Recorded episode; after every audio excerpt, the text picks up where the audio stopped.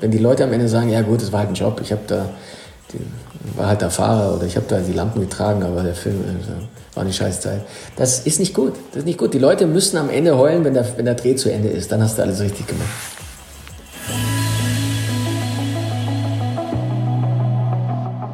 Hallo und herzlich willkommen zu Everyday Leadership, dem Live- und Leadership Talk der DFB Akademie. Mein Name ist Thorsten Hermes und ich unterhalte mich für Sie mit Menschen. Und wir sprechen über Ziele, über Wege, wir sprechen über Werte, wir sprechen über Führung. Und das tun wir auch mit unserem heutigen Gast. Und der hatte schon früh große Ziele. Bereits als junger Bub war für ihn klar, er will Fußball-Weltmeister werden. Oder Oscar-Gewinner. Und ich kann schon mal sagen, Fußball-Weltmeister wurde er noch nicht. Über das Warum wird dann gleich noch zu sprechen sein.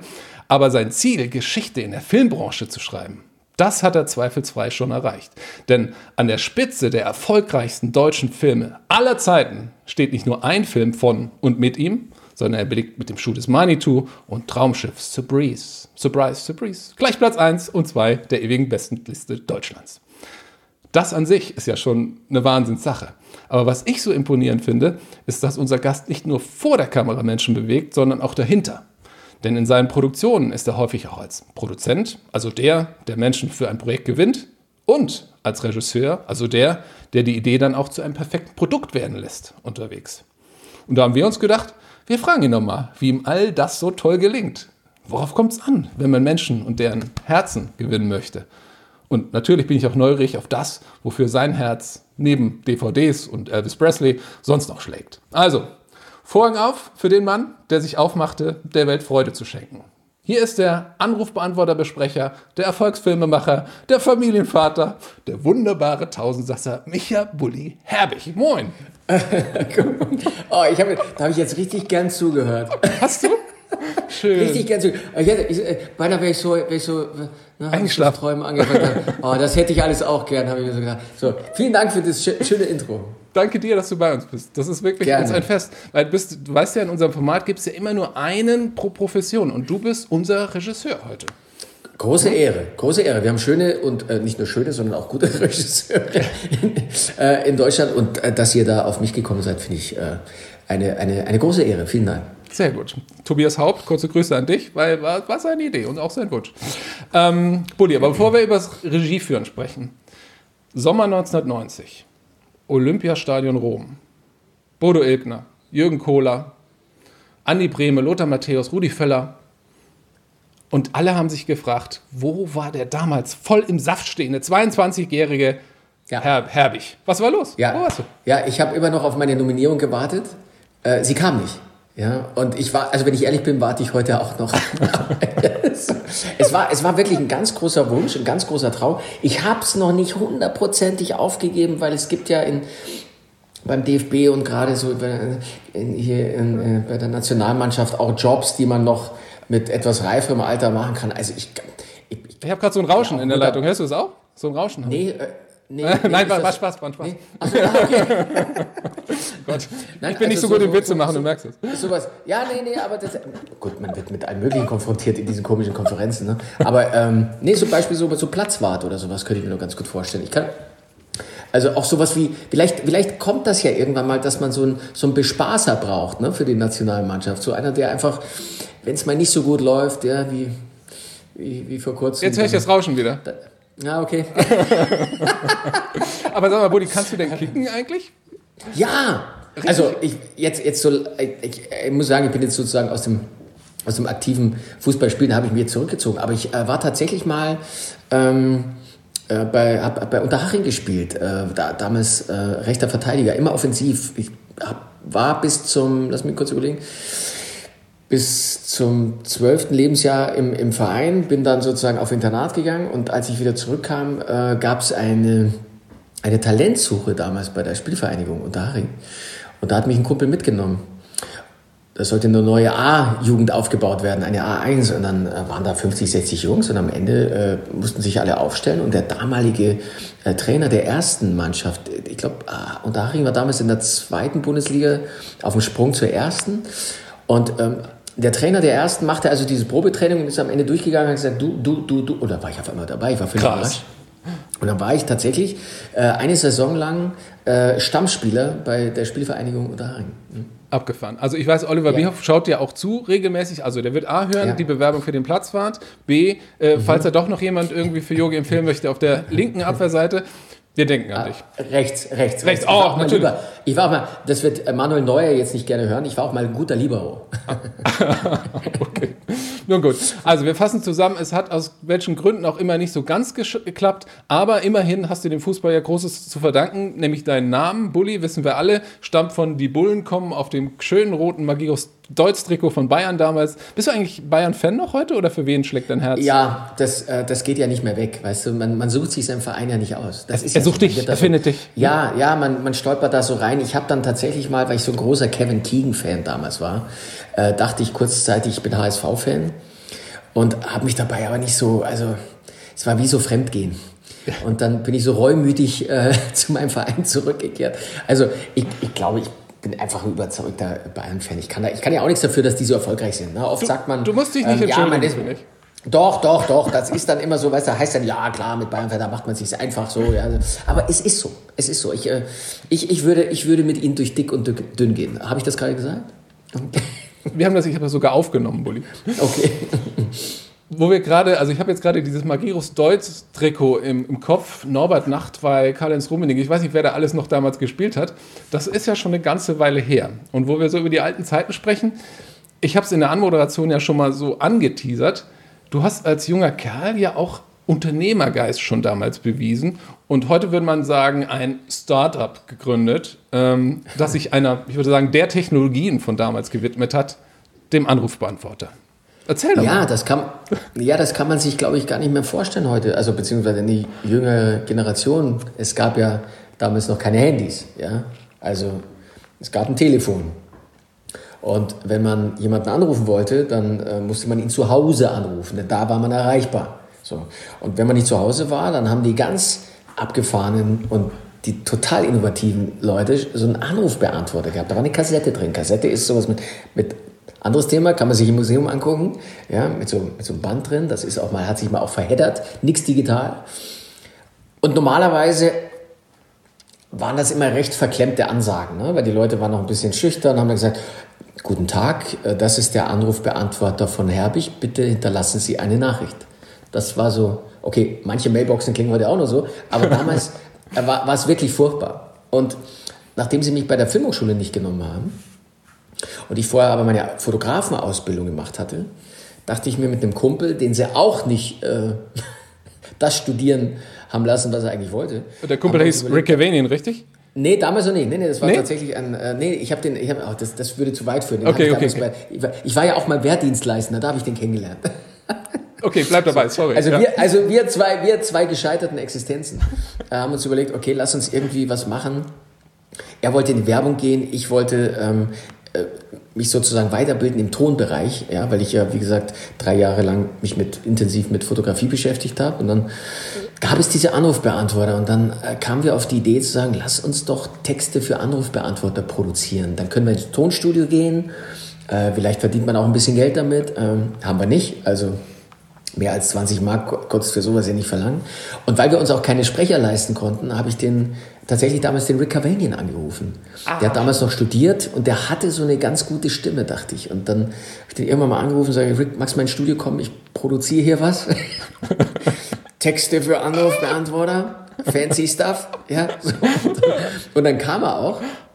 Und dann haben wir gemerkt, dass wir uns da gegenseitig so hochschaukeln. Und äh, ja, verdient haben wir damit nichts. Also der Rick hat damals, wie gesagt, für 10, 20 Mark alles gesprochen. Das war der billigste Sprecher, den man haben konnte. Aber wir haben eine Aufmerksamkeit bekommen und die ersten Interviews und so bin ich dann letztendlich beim Radio gelandet. Krass. Ich, ich finde das deswegen so faszinierend, weil wir haben ja auch viele FirmengründerInnen, die uns zuhören. Und was das mal losgelöst, ob ihr jetzt damit rich and famous geworden seid, aber als Gründerin hat man ja so eine Idee. Und gerade am Anfang ist es ja auch so die Kunst, diese Idee so sexy klingen zu lassen, dass Menschen sagen, wow, finde ich geil, da will ich mitmachen. Und jetzt bin ich im Filmbusiness, wie gesagt, nicht so bewandert, aber ist das, was ich gerade beschreibe, nicht so im Großen und Ganzen eigentlich auch das, was man als Produzent später macht? Menschen gewinnen, Kohle einsammeln, Ideen verkaufen? Also es ist mal so, ich es ist immer schwierig von sich selber zu sagen, was man, also ich empfinde das als schwierig, was man vielleicht gut kann.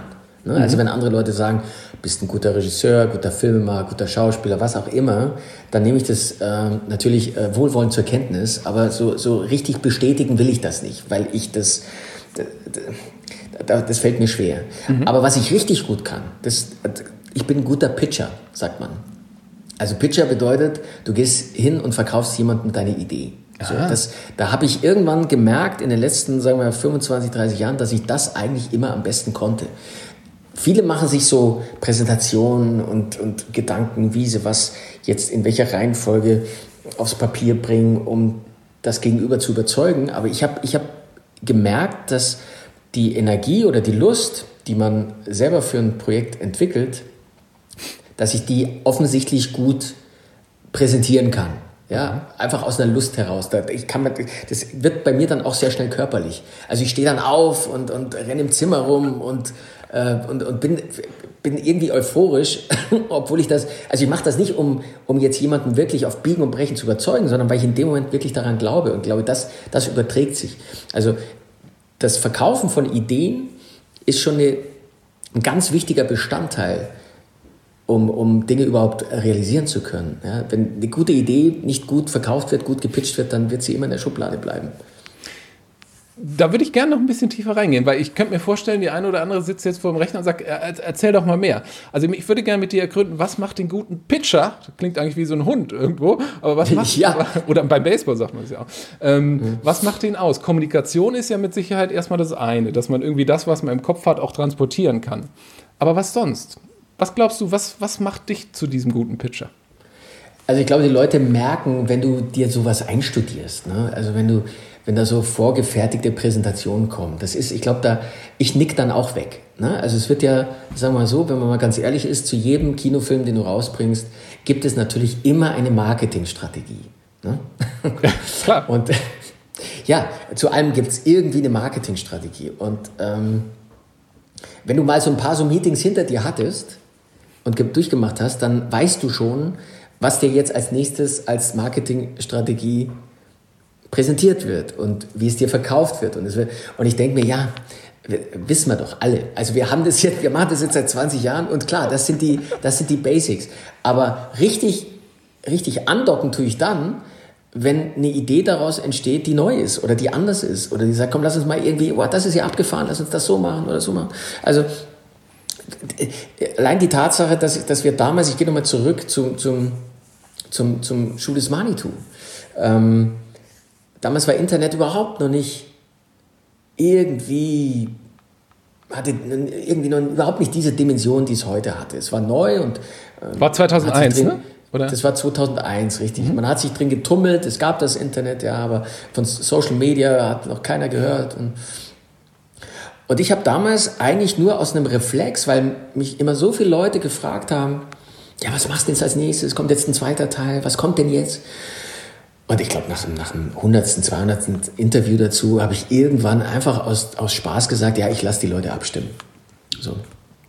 Und dieses Gespräch hatte ich in Berlin und ich komme in München an, mach's Radio an und höre im Radio, Bulli lässt über seinen nächsten Film abstimmen. Ups, dachte ich, das ging aber schnell. Dann kam ich ins Büro und habe zu meinen Mitarbeitern gesagt, so Leute, also ähm, ich glaube, wir müssen uns jetzt äh, überlegen, wie wir diese Abstimmung machen. Jetzt müssen wir es müssen durchziehen. Das haben viele als unfassbar clevere Marketingstrategie empfunden. Haben gesagt, wow, ist das, ah, das ist also der Junge. Ja, siehst du, so, ja. Aber im Grunde kam, plumpste es aus mir raus, ja. Und ich glaube, das sind diese Ideen, die so rausplumpsen die, ähm, das ist ja, ist ja auch ein Geschenk. Ne? Also ich, ich sitze ja, sitz ja auch manchmal vor so, einem, vor so einem Computer hier und schreibe ein Drehbuch und starr manchmal stundenlang auf diesen Monitor und denke mir, wann kommt sie denn, die Idee? wann küsst mich die Muse? So, dann steige ich ins Auto, fahre hundemüde in, nach Hause, leg mich ins Bett und dann ist sie da. Ja? Also du kannst ja, auch die meisten Ideen habe ich meistens im Auto oder unter der Dusche, du kannst dir das ja alles nicht, nicht, nicht wirklich aussuchen, wann es, wann es passiert. Aber ich glaube, man muss dann erkennen, dass es eine gute Idee ist. Und das ist wiederum Bauchgefühl. Und das Bauchgefühl hat, glaube ich, was mit einer Überzeugung zu tun. Also das sind alles so Faktoren. Das ist jetzt ein langer, langer Monolog gewesen, um deine Frage zu beantworten. Ich glaube, es ist vieles. Es ist, äh, die Idee muss stimmen, dann musst du auch wirklich von der Idee überzeugt sein und nicht dich vom Kopf leiten lassen und sagen, ja, es könnte für die Zielgruppe und da könnte es ganz cool sein. Also, nee, es muss dir gefallen. Du musst, ja. du musst es wollen. Du musst das Ding, wenn du es sehen kannst, ja, dann äh, kannst du es kannst auch umsetzen. Ja, wenn du die Idee hattest, wenn es in, deiner, in deinem Kopf da ist und du weißt, wie es aussieht, dann, ähm, dann ist das die, die, die, beste Motivation und der beste Grund an dieser Idee äh, äh, weiterzuarbeiten und sie anderen zu pitchen. Und dann, dann funktioniert auch der Pitch, weil du dann überzeugt bist, glaube ich. Super. Also ich glaube, was, was ich gerade so raushöre und auch spüre, ist A, Passion natürlich, aber B, auch die Authentizität. Ne? Also nichts vorzuspielen, dass man sagt, man erzählt jetzt halt irgendwas, sondern es kommt nur dann authentisch rüber, wenn man wirklich davon überzeugt ist. Und das gilt ja, für ich glaube auch.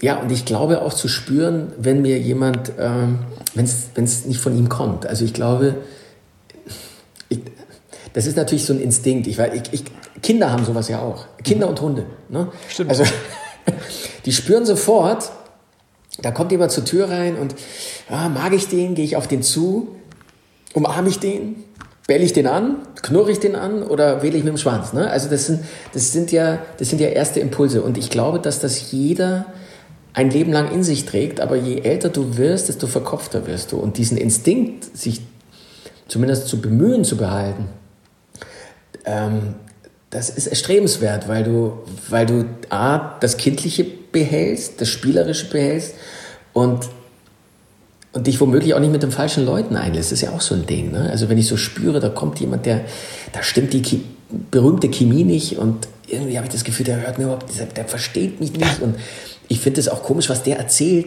Ja, dann muss ich mit dem ja auch nicht mehr zusammenarbeiten. Das, äh, das ist jetzt gar nicht bös gemeint, aber dann stimmt die Chemie nicht. Vielleicht findet er jemand anderen, mit dem er dann zurechtkommt, aber ich bin es dann nicht. Und, und ich glaube, das ist auch so ein Ding, dass man, dass man sich viel mehr auf sein Gespür, auf seinen Instinkt verlassen sollte und meine Nachtentscheidungen oder wichtige Entscheidungen, die man zu treffen hat, übersch über, über, überschläft und oder wenn man mal einen Groll hat, ne? also ist ja mit den gerade mit den sozialen Medien immer, immer sehr verlockend, dass wenn man, wenn man plötzlich so eine Wut empfindet oder, oder eine Ungerechtigkeit, dann will man da sofort raushauen und ja, aber das ist nicht klug. Ne?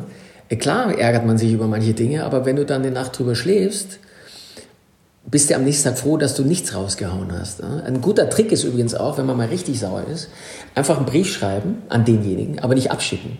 Wow, nice. Und am nächsten Tag und am nächsten Tag nochmal durchlesen und dann, also in 95, in 95 Prozent der Fälle bin ich heilfroh, dass ich es dass ich's nicht verschickt habe. Aber der Druck ist weg, weißt du? Der Druck ist weg. Und dann nimmst du den Brief, denkst dir, ach, ist es gar nicht wert, schmeiß weg. So. Gefällt mir, um es im Social Media Jargon zu sagen. ähm, wo du gerade drüber gesprochen hast, ähm, es gab ja auch mal, vielleicht denkt jetzt die eine oder andere, Mensch, der Bulli hat ja leicht reden, der geht irgendwo hin, der ist lustig, der ist nett, da sagen ja alle sofort Juhu. Aber es gab ja auch in deiner Lebenssituationen, wo nicht alle sofort mit dem Schwanz gewedelt haben. Nämlich zum Beispiel, du hast es eben gesagt, bei der Filmhochschule damals. Ja. Ich sag's kurz, äh, wie es war. Ähm, du hast dich beworben und die haben den, auch das sage ich so, wie es ist, den Mann, der später mal zu den erfolgreichsten Filmemachern der Republik gehören sollte, damals nicht genommen. Die haben dich abgelehnt. Und Spaß beiseite jetzt. Da muss doch damals für dich eigentlich eine Welt zusammengebrochen sein, nachdem das mit dem Fußball schon nicht geklappt hat und jetzt stand auch noch der Oscar auf der Kippe. Was hat das damals mit dir gemacht, dieser Moment? Ja, das war, das war nicht lustig, muss ich ganz ehrlich sagen. Also ich habe, ich habe, das Ding war, ich, gut, das war vielleicht auch ein bisschen naiv. Ich bin ja so fest davon ausgegangen, dass das klappt. Ne? Ich hatte ja einen Plan. Ich habe diese, die Fotografie äh, äh, Sache hinter mich gebracht, drei Jahre lang. Ich, ich, ich, wollte quasi dann auf die Filmhochschule, vielleicht sogar über Kameramann, dann Regie machen. Äh, also es war einfach so ein vorgedachter Weg und, und dann war es sogar so, dass du bei der Filmhochschule, wenn du deine Unterlagen eingereicht hast, ähm, im besten Fall eingeladen wirst, um dann ein Vorstellungsgespräch zu haben. Und diese Hürde musst du dann auch noch nehmen. Aber diese, also bis dahin bin ich gar nicht gekommen. Ach. Ich, also ich, ich, ich bin noch nicht mal zum, zum Gespräch eingeladen worden. Und das war, das war richtig hart für mich. Ja. Ich habe ich habe dann nur zwei Sachen, sind mir durch den Kopf geschossen. Das eine war der Moment, als ich die Unterlagen dort abgegeben habe. Es gab, also, es gab da ein Formular, da sollte man unter anderem ähm, drei Regisseure nennen, die einen naja, inspirieren oder die sozusagen, die man für, für persönlich für bedeutsam hält. Und ich habe dann auf einem anderen Stapel so habe ich so gelurrt, dann hat jemand seine Unterlagen abgegeben und da stand eben drauf Godard, Fellini und Fassbinder, glaube ich. So. Sag nicht, dass du die Serben draufgeschrieben hast. Und bei, mir, und bei mir stand eben äh, Spielberg, Oliver Stone und äh, ich glaube, wen hatte ich denn noch? Ja, Alfred Hitchcock, logisch. Ja. Also das heißt sehr mainstreamige Regisseure und das war schon sehr arthausig und sehr großes Kunstkino. Mhm. Spielberg übrigens damals nur bekannt für äh, Weißer Hai und E.T. so. Und da habe ich schon, da hatte ich schon ein mulmiges Gefühl, da dachte ich, oh, ob das so mein Platz ist. Äh, war ich so. Ne? Äh, und dann kam die Absage und irgendwie habe ich dann so für mich gedacht, okay, ähm, die Tür ist zu, dann nimmst du die andere. Und es wird hoffentlich der Tag kommen, an dem du dann realisierst, es war für mich der richtige Weg. Ja? Nicht, dass das falsch gewesen wäre, aber es wäre anders gewesen. Ich glaube, das, was dann passiert ist, all das danach, dass ich beim Radio gelandet bin, dass ich dort ein anderes Gespür für Timing bekommen habe, dass ich da überhaupt in die Com Comedy reingeschnuppert habe. Das war, ich bin ja nicht als Komiker auf die Welt gekommen. Ich habe Radio gemacht, nicht als Moderator, als Journalist, sondern als Unterhalter, weil ich, ich das andere Zeug konnte ich gar nicht. Ne? Und wir haben einfach angefangen, dann aus der Damals hießen die Radiosendungen ja noch Morgensendung oder die Morgenschau oder so. Wir haben halt eine Show draus gemacht, ne? mit, mit Quatsch. Das war laut und polarisierend, aber eine irrsinnig gute Schule. Und ich habe angefangen selbst zu produzieren, weil es war ein Privatradio, Radio Gong in München. Die, die waren so geschmeidig, dass sie gesagt haben, gut, der Junge will produzieren, lass ihn in den Studio abends, wenn keiner mehr drin ist. Dann fing ich da halt an und habe mir da die Sachen eben selber beigebracht. Und All das führte natürlich zu diesem Weg.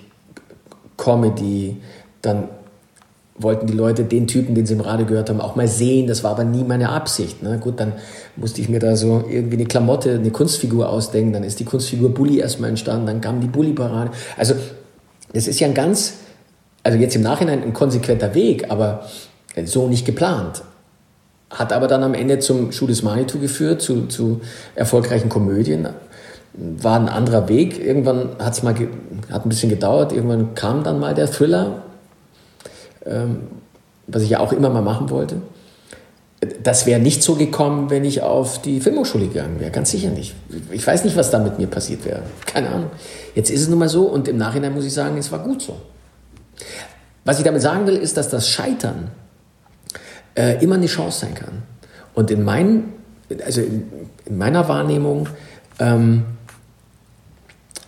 hat, hat das immer zugetroffen, wenn ich gesagt habe, gut, das, das klappt jetzt nicht, dann soll es wohl so sein, dann machen wir eben was anderes.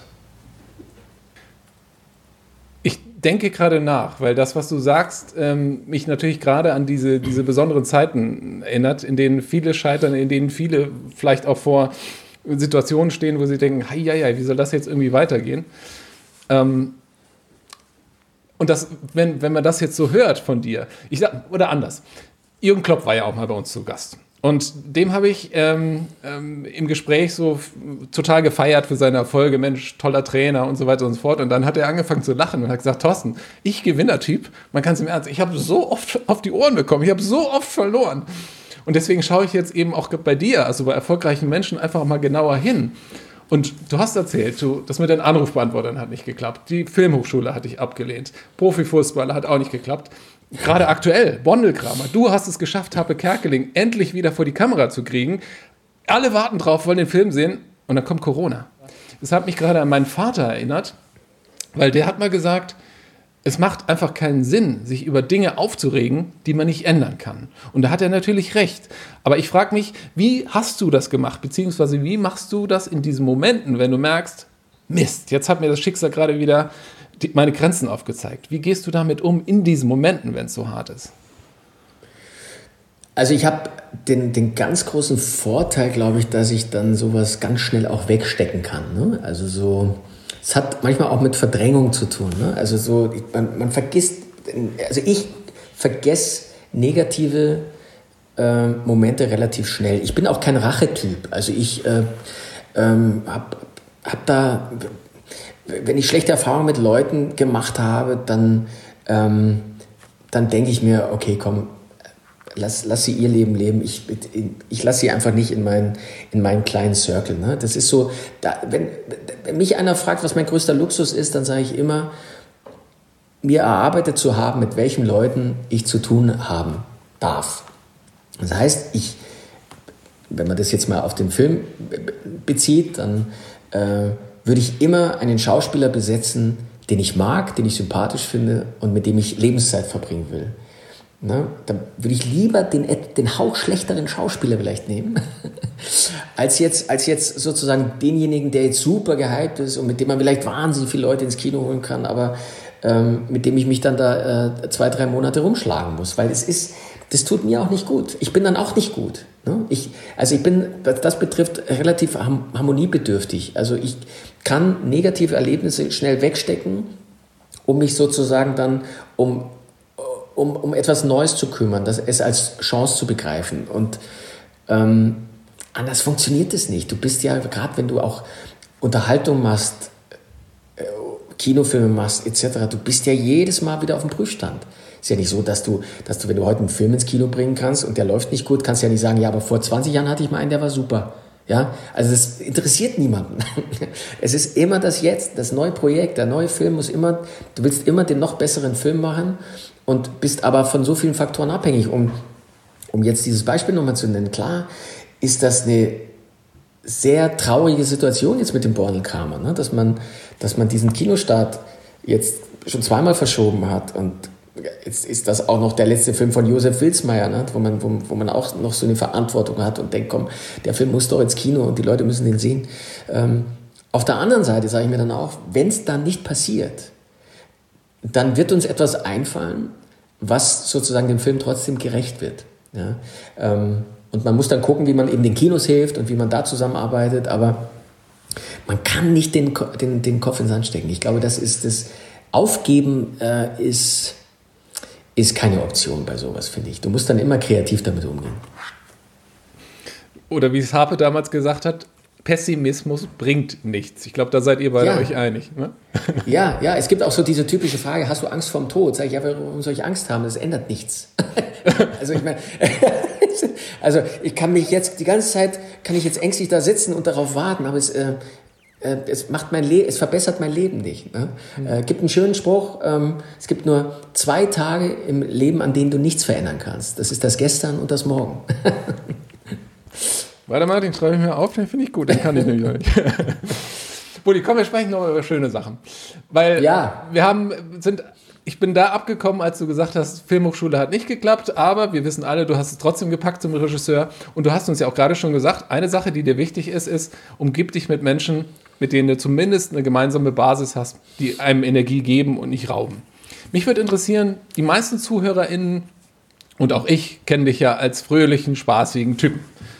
Wenn dieser fröhliche, spaßige Typ jetzt auf dem Stuhl mit der Aufschrift Regie sitzt, wie haben wir uns dich eigentlich als Chef vorzustellen? Ja, ist, jetzt kommen wir wieder an den Punkt, dass man sich so selber beschreiben muss. Ich weiß, du das machst das nicht mir, gerne, aber das, das ich kann dir mal ein paar Tipps geben. Also ich habe zum Beispiel gelesen, Herbert Feuerstein, Gott hab ihn selig, hat mal über dich gesagt, du wärst ein gemütlicher Besessener. Dein Kumpel und Kollege hat mal, Rick Cavanian hat mal gesagt, du bist schon so ein bisschen pingelig. Die Zeit hat das als gemütlichen Pendanten bezeichnet. Vielleicht hilft das so ein bisschen. okay. Also ich sage jetzt mal so, ich habe... Ähm meine, meine Filmhochschule war die Bulli-Parade. Fangen wir mal damit an. Ne? Mhm. Also, ähm, ich habe das sozusagen alles am Ende mir selber beigebracht, habe viele Filme geguckt, durch Film gucken, durch andere beobachten, lernst du sehr viel, du guckst dir Dinge ab, entwickelst bestenfalls deinen Stil. Ne? Und mir hat damals, als das so losging, irgendeiner mal gesagt, und das war wirklich, also es muss ja so Mitte der 90er gewesen sein, ein Regisseur am Set, das muss ein Tier sein. Ja, so, damit man die Meute im Griff hat. so, und da war ich so Anfang 20, da dachte ich mir, okay, da muss was dran sein. Und ähm, das kam aber nicht von mir, ne, sondern das hat mir jemand erzählt und ich dachte, man macht das so und habe dann gemerkt, dass ich, dass ich so an, in meinen Anfangs, in der Anfangszeit dann so vielleicht zwei, drei Mal so am Set so laut geworden bin, ne? so auch mal geschrien habe, so wo, wo ich dann aber so gemerkt habe, mir, mir war das dann sofort peinlich. Ich habe dann sofort so einen roten Kopf gekriegt und habe so gemerkt, sag mal, was, was bin ich denn für ein Idiot? Jetzt, jetzt spiele ich hier den Regisseur. Ne? So, weil, weil man das mal, jetzt habe ich mal wo aufgeschnappt. Und habe dann irgendwann gemerkt, das ist eigentlich totaler Schwachsinn. ja? Ähm, ich habe, ich, ich beschreibe es mal so, ich, ich habe einfach gelernt oder ich, ich habe damit, sagen wir mal, gute Erfahrungen gemacht. Du musst das Team einfach motivieren. Ja? Dann kriegst du alles von dem Team. Wenn, wenn die das cool finden, was du machst, ähm, dann respektieren sie dich. Wenn du sie respektierst und ihnen ihren, ihren, ihren Rahmen gibst, wo sie sich A, kreativ austoben können äh, und wo sie auch Vorschläge machen können, ähm, dann glaube ich, verstehen sie auch besser, wenn du, wenn du nicht auf ihre Ideen eingehst oder wenn du nur, wenn du dir nur die für deinen Film die Rosinen, die du brauchst, rauspickst. Das, das verstehen sie dann, aber dann sind sie nicht frustriert, wenn du das andere ablehnst. Ich glaube, du, du bist, also da fällt mir nur der Spruch ein, äh, der Fisch fängt am Kopf an zu stinken.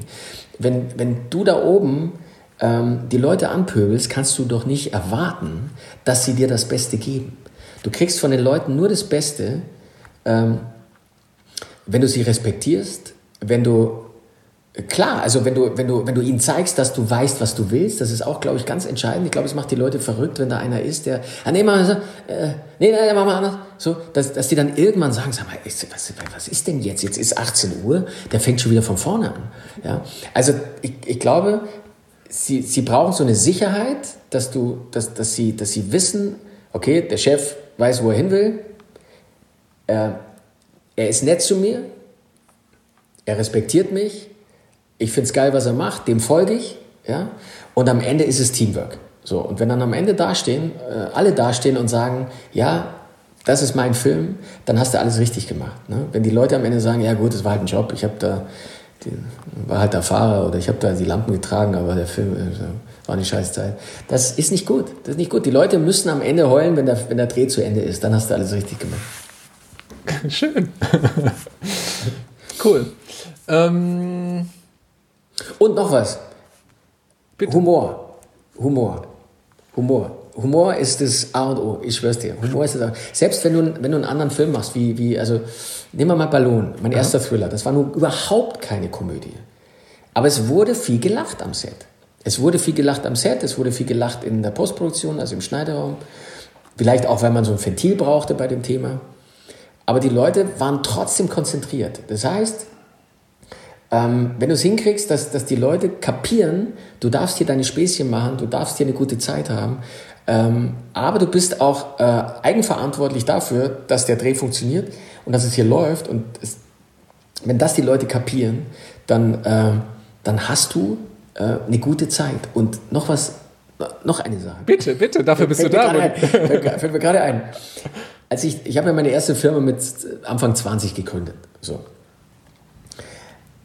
Als ich in meiner Ausbildung war als Fotograf, bin ich einmal, und ich, ich behaupte einfach mal, ich war immer pünktlich, ich war immer fleißig, ich habe nachts gearbeitet, ich habe am Wochenende gearbeitet, ich ich habe das gern gemacht, ja, ich habe den Job geliebt. Und eines Morgens, ich hatte kein Auto, hatte mein Bus Verspätung. Und dann kam ich zehn Minuten zu spät. Und dann gehe ich so in, in, in den Laden rein, also in den, in, ins, ins, äh, ins Studio und sehe, einen, ähm, ich nenne ihn mal einen Vorgesetzten, der äh, so 20 Meter weiter äh, einen, äh, drehte sich so um und guckte so auf die Uhr. Ja?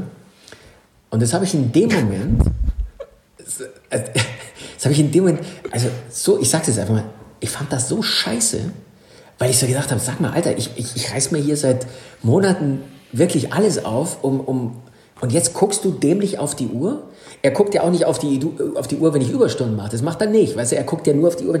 Und da habe ich mir geschworen, das werde ich nie, sowas werde ich niemals tun. Und ich habe mir auch geschworen, und jetzt kommt's. Sollte ich einmal in meiner eigenen Firma einen Zettel in die Küche hängen müssen, wo drauf steht, räumt eure Sachen selber in die Spülmaschine, dann mache ich den Laden dicht, dann will ich nicht mehr.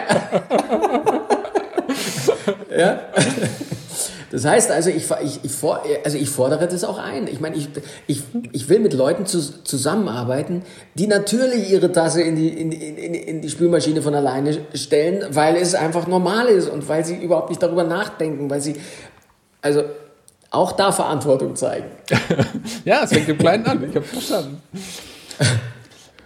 Okay, also ich glaube, man kann wirklich festhalten, und ich glaube, das hat ja jeder schon mal erlebt, Authentizität eben, das sagt ein Schauspieler, nicht die Rolle spielen des Chefs, sondern einfach so sein, wie man ist ja. und tatsächlich ja. dann auch mit den Leuten sprechen. Das führt einen wahrscheinlich eher zum Ziel, als wenn man irgendwie der gute ja. Chef sein und jetzt, ja, und jetzt möchte ich noch eine Sache kurz zu den Aussagen von Herbert Feuerstein und Rick Caranian sagen. Es ist halt so, jetzt komme ich wieder zu der Idee und zu der Vision. Ne? Wenn du diesen Film im Kopf hast, mhm. wenn du ihn geschrieben hast, wenn du monatelang vorbereitet hast, dann, dann, dann ist ja die Dreherei eigentlich nur noch der Prozess quasi, den Leuten das zu zeigen, was in deinem Schädel vorgeht. Mhm. Und daher kommt vielleicht diese, äh, naja, Penetranz oder vielleicht auch, äh, gut, Perfektionismus ist manchmal so ein, hat manchmal so ein komisches Geschmäckle, aber es, wahrscheinlich ist es das. Wenn du das alles so vorbereitet hast und dann wird diese Einstellung nicht so, wie du sie im Kopf hast, dann machst du sie halt so lang, weil du weißt, es geht. Du, also ich weiß doch, wie sie ausschauen muss. Dann machst du es halt so lange, weißt du? Und das ist dann vielleicht das, was Herbert Feuerstein, was hat er gesagt? Ein, äh, ein ge äh, äh gemütlicher Besessener, ja, so hat er, glaube ich. So, ja, ja, also vielleicht, ähm, dann kommt sowas dabei raus, genau. ja, aber Bulli, ganz ehrlich, vielleicht ist es das auch am Ende, das, was die Leute dann auch schätzen, weil, wie du es eben beschrieben hast, wenn du jemand bist, der sagt, ach, wir können es ja so machen, dann machen wir es lieber so, hast du ja keine Identität. Und diese ja. Identität, die du vorgibst, genau hinzuschauen, dass dir Dinge auch wichtig sind, passt vielleicht auch sehr gut zu dem fröhlichen und spaßigen, ähm, der in dem Moment nicht führt. Also ich, ich kann das schon sehr, sehr gut greifen und ich würde das auch nicht als Beleidigung, sondern eher als Kompliment von ihm sehen. Ja, und es ist vor allem so, wenn du Dinge aus Überzeugung machst und sie dann so geworden sind, wie du sie dir vorgestellt hast, dann kommst du auch besser damit zurecht, wenn andere es nicht mögen. Mhm. Weil du ihm sagst, okay, aber ähm, ich habe es mir so vorgestellt, ich, so fand ich es richtig gut. Ähm, die anderen mögen es halt nicht, anderer Geschmack. Wenn ich aber etwas tue, anderen zuliebe, weil ich mir denke, okay, na gut, mir gefällt es jetzt nicht, aber okay, jetzt mache ich so, weil er das so will. Und dann gefällt es den anderen nicht, dann habe ich ein echtes Problem, weil ich, so, also, weil ich mir dann so sage, ah, hätte ich doch nur auf meinen Bauch gehört. Hätte, hätte ich es doch nur so gemacht, wie ich wollte. Also das heißt, auch da äh, lieber der Linie treu bleiben und dann damit scheitern, als irgendwas machen, was man gar nicht machen wollte. Und dann gefällt es auch keinem, das ist auch doof. okay. Ich bringe jetzt mal gerade so ein bisschen vom Thema, weil du uns ja gerade so beschrieben hast, wie du bist. Und ähm, ich habe kürzlich ein Interview gelesen oder gehört, wo du über deine Führungsposition als Papa gesprochen hast. Und ich habe dir eben auch so ein bisschen was von meinem Papa erzählt. Ähm, du bist selbst Vater eines Sohnes. Und ich habe den Satz gelesen, das muss ich mal kurz, dass ich es richtig zitiere. Du hast gesagt, ich würde meinen Sohn gerne zu einem fairen, liebenswerten, ehrlichen, toleranten Menschen erziehen. Und den Satz und das Vorhaben finde ich total schön. Und deswegen würde ich dich auch gerne fragen, wieso glaubst du, dass du deinem Sohn gerade mit diesen Werten ein gutes Fundament für seine Berufskarriere, aber auch für sein Leben legst? Also das hat tatsächlich was mit einer grundsätzlichen Haltung zu tun. Ja, also ich glaube, dass sicher, es gibt Leute, die sind mit so einer Ellenbogentaktik und mit einer, so ich nenne sie mal so die Wegschubser, ne? die kommen schon auch irgendwie an ihr Ziel. Ich glaube aber nicht, dass sie wirklich glücklich sind. Mhm. Das, davon bin ich überzeugt. Ich glaube, dass du. Zufrieden auch, ne? Also Glück ja, und zufrieden. Richtig. So. Mhm. Ja, das ist so, weil ganz tief innerlich wissen sie, äh, dass, sie, dass sie gelogen haben, dass sie äh, jemanden vielleicht betrogen haben, dass sie jemanden Unrecht getan haben, dass sie sich einen Vorteil verschafft haben und der andere jetzt sozusagen äh, ein Stück weit darunter leidet. Ich glaube, das spürt man. Also das kann man vielleicht dann irgendwie so verdrängen, aber ganz tief in, drinnen ist es nicht gut für, für jeder hat so eine kleine Seele ne? und das, ähm, da legt sich das so drauf und, ähm, und das würde ich meinem, meinem Sohn gerne mitgeben, dass er, es gibt keinen Grund, ähm, sich auf Biegen und Brechen äh, irgendwo durchzubeißen, dem anderen gegen Schienbein zu hauen, nur damit man dann schneller am Ziel ist. Dass, dass gemeinschaftlich mit den Leuten ans Ziel zu kommen, das ist viel, viel befriedigender und ein viel schöneres Gefühl. Was, was nützt dir das, wenn du alleine da oben am, am Gipfel stehst und da dir einen abjubelst und an der anderen haben es nicht geschafft? Es ist doch viel geiler, wenn du da oben stehst und sagst, wow, jetzt haben wir uns gegenseitig da hochgezogen. Was für ein Feeling. So, ja? Das ist, glaube ich, ähm, das ist, das ist das, was ich ihm gerne so mitgeben würde. Ja. Toll. Also ja. finde ich ganz, ganz schön. Ähm, weil du gerade, und ich, ich, ziehe jetzt gerade so die Analogie, weil du ja eben auch erzählt hast, wie du führst. Und das hast du vor dem erzählt. Also du bist jemand, der am Set versucht, ein Wir-Gefühl zu kreieren, ein, ein, Lächeln dabei zu haben, gemeinsam was zu erreichen. Und ich glaube, so richtig effektiv ist man als, als Führungsperson, als Vater ja auch nur, wenn man es auch wirklich vorlebt. Insofern, ich glaube, ich kann das sehr gut greifen und das wird dir bestimmt auch gelingen. Weil ich gerade das Wort Vorbild benutzt habe. Du hast ja mal gesagt, dass du selbst keine Vorbilder hast. Wir haben das eben mit Spielberg gehört und so weiter. Du hast gesagt, es gab Leute, die dich irgendwie die imponieren, aber so richtige Vorbilder hast du nicht. Jetzt bist du als Papa oder auch als Mensch, der in der Öffentlichkeit steht, ja eigentlich automatisch ein Vorbild, dem die Leute Menschen gerne nacheifern. Deswegen fand ich es auch bemerkenswert, dass man dich damals, äh, war glaube ich 2019, mit Luisa Neubauer und den Friday for Futures vor dem Kanzleramt gesehen habt und ihr euch gemeinsam für den Schutz unseres Planeten eingesetzt habt. Erzähl mal, was hat dich dazu bewogen, da in das kalte Wetter, ich glaube, es war irgendwie im Winter oder so, rauszugehen und dich da rauszustellen? Das war eine absolut spontane Aktion. Damals war Fridays for Future, ich möchte mal sagen, also noch mehr als in den Kinderschuhen. Das war, also, man kannte das noch gar nicht. Ähm, initiiert natürlich durch äh, äh, Greta Thunberg. Ähm, das, das war mir ein Begriff, das hab, davon hatte ich dann gehört. Und ich fand in dem Moment, weiß nicht, was mich da hingetrieben hat, ich glaube, in dem Moment war es tatsächlich die, die Freude darüber, dass Schüler so eine Initiative ergreifen und einfach mal sich dahinstellen und zu Recht den Mund aufmachen und einem so ein Stück weit ähm, Hoffnung vermitteln. Ne? Also man hat, man, man sagt ja immer so ganz, gut, das war früher schon so, das war bei uns so, das war, man, so die Jugend taugt nichts. Ne? So, oder was, was die nur immer alles treiben. So, ja? Und daran glaube ich eh nicht. Ne? Ich glaube eh, dass... Äh, dass die, die Jugend immer in, intuitiv natürlich das macht, was, was sie in dem Moment klar für richtig hält. Da äh, kann man auch oft scheitern, da werden auch noch viele scheitern, auch zukünftige Jugendliche werden dasselbe Problem haben. So. Ähm, aber dass sie, dass sie sich dahingestellt haben und diese Demo organisiert haben, das fand ich so beeindruckend, dass ich spontan einfach dort angerufen habe und gesagt habe, so kann man euch irgendwie unterstützen. Ich finde das Krass. toll. Ich finde das erstmal, erstmal per se toll, was ihr da macht. Und ich bin dann tatsächlich. Wir haben die gesagt, Entschuldigung, wer ist dran? Hören Sie auf mit den Witzen, da ist doch nicht der Herbig dran. Da haben die das erstmal ja, ja, gar nicht geglaubt wahrscheinlich, oder?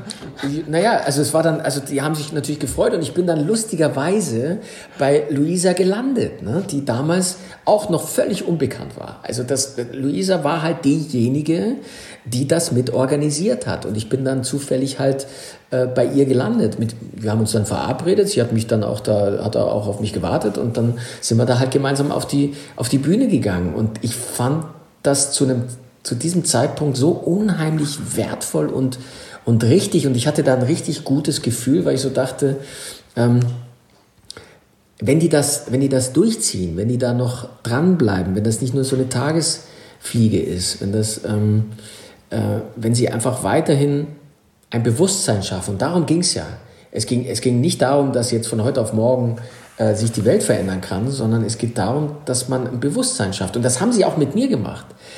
Also ich, ich habe ja bei mir selber festgestellt, dass ich Dinge, die ich im Privaten tue oder hier auch beim Dreh, hinterfrage. Wir haben, also gut, wir haben, ich habe 2013 war das, glaube ich, das erste Mal äh, grün gedreht, sagt man. Es war bei dem Film Buddy. Ähm, habe ich am Wochenende noch geguckt, sorry, unwichtig, aber muss ich kurz erzählen, weil ich den mit meinen Kindern noch geguckt habe. Sehr, sehr schöner Film. Ah, schön. Ja, den haben wir, den haben wir auch in, der, größtenteils in Hamburg gedreht und, ähm, und das war die erste Produktion von mir, die wir komplett grün gemacht haben. Da hatten mhm. wir auch jemanden, einen Nachhaltigkeitsbeauftragten bei uns, der durch die äh, Departments, durch die Abteilung gegangen ist und Ratschläge gegeben hat, wie man Dinge äh, besser umsetzen kann, wie man also vom, vom Essen über Besteck, über wer kommt wo wie hin, kriegt das Team Fahrräder oder nicht, was. Also in, über, in, in diese Details ist man so reingegangen. Und also ich will damit sagen, ich war da ohnehin schon äh, sensibilisiert. Und dann kam eben äh, diese, diese Freitagsdemo und ich habe mir gedacht, okay, äh, man muss auch mal Haltung zeigen und man muss auch mal, mal, mal zeigen, wo man steht, auf welcher Seite man ist und für was man steht. Und insofern war das für mich, habe ich da nicht lange überlegt. Da habe ich gesagt, gut, da, ähm, wenn, ich, wenn ich die äh, Jugendlichen an der Stelle unterstützen kann, mit einem Statement oder mit, mit einem kleinen Auftritt, dann mache ich das gern. So kam das. Dann möchte ich dir jetzt, ich meine, eine Frage kriegst du eh noch, die kennst du, die kriegt jeder bei uns, aber dann möchte ich dir zum Schluss noch eine Frage stellen. Uns hören ja viele Führungskräfte zu. Und die haben mit Sicherheit alle eine gute Erziehung genossen. Ähm, aber trotzdem, wenn du die Möglichkeit hättest, du hast gesagt, deinen Sohn wirst, hättest du gern fair, liebenswert, ehrlich, tolerant.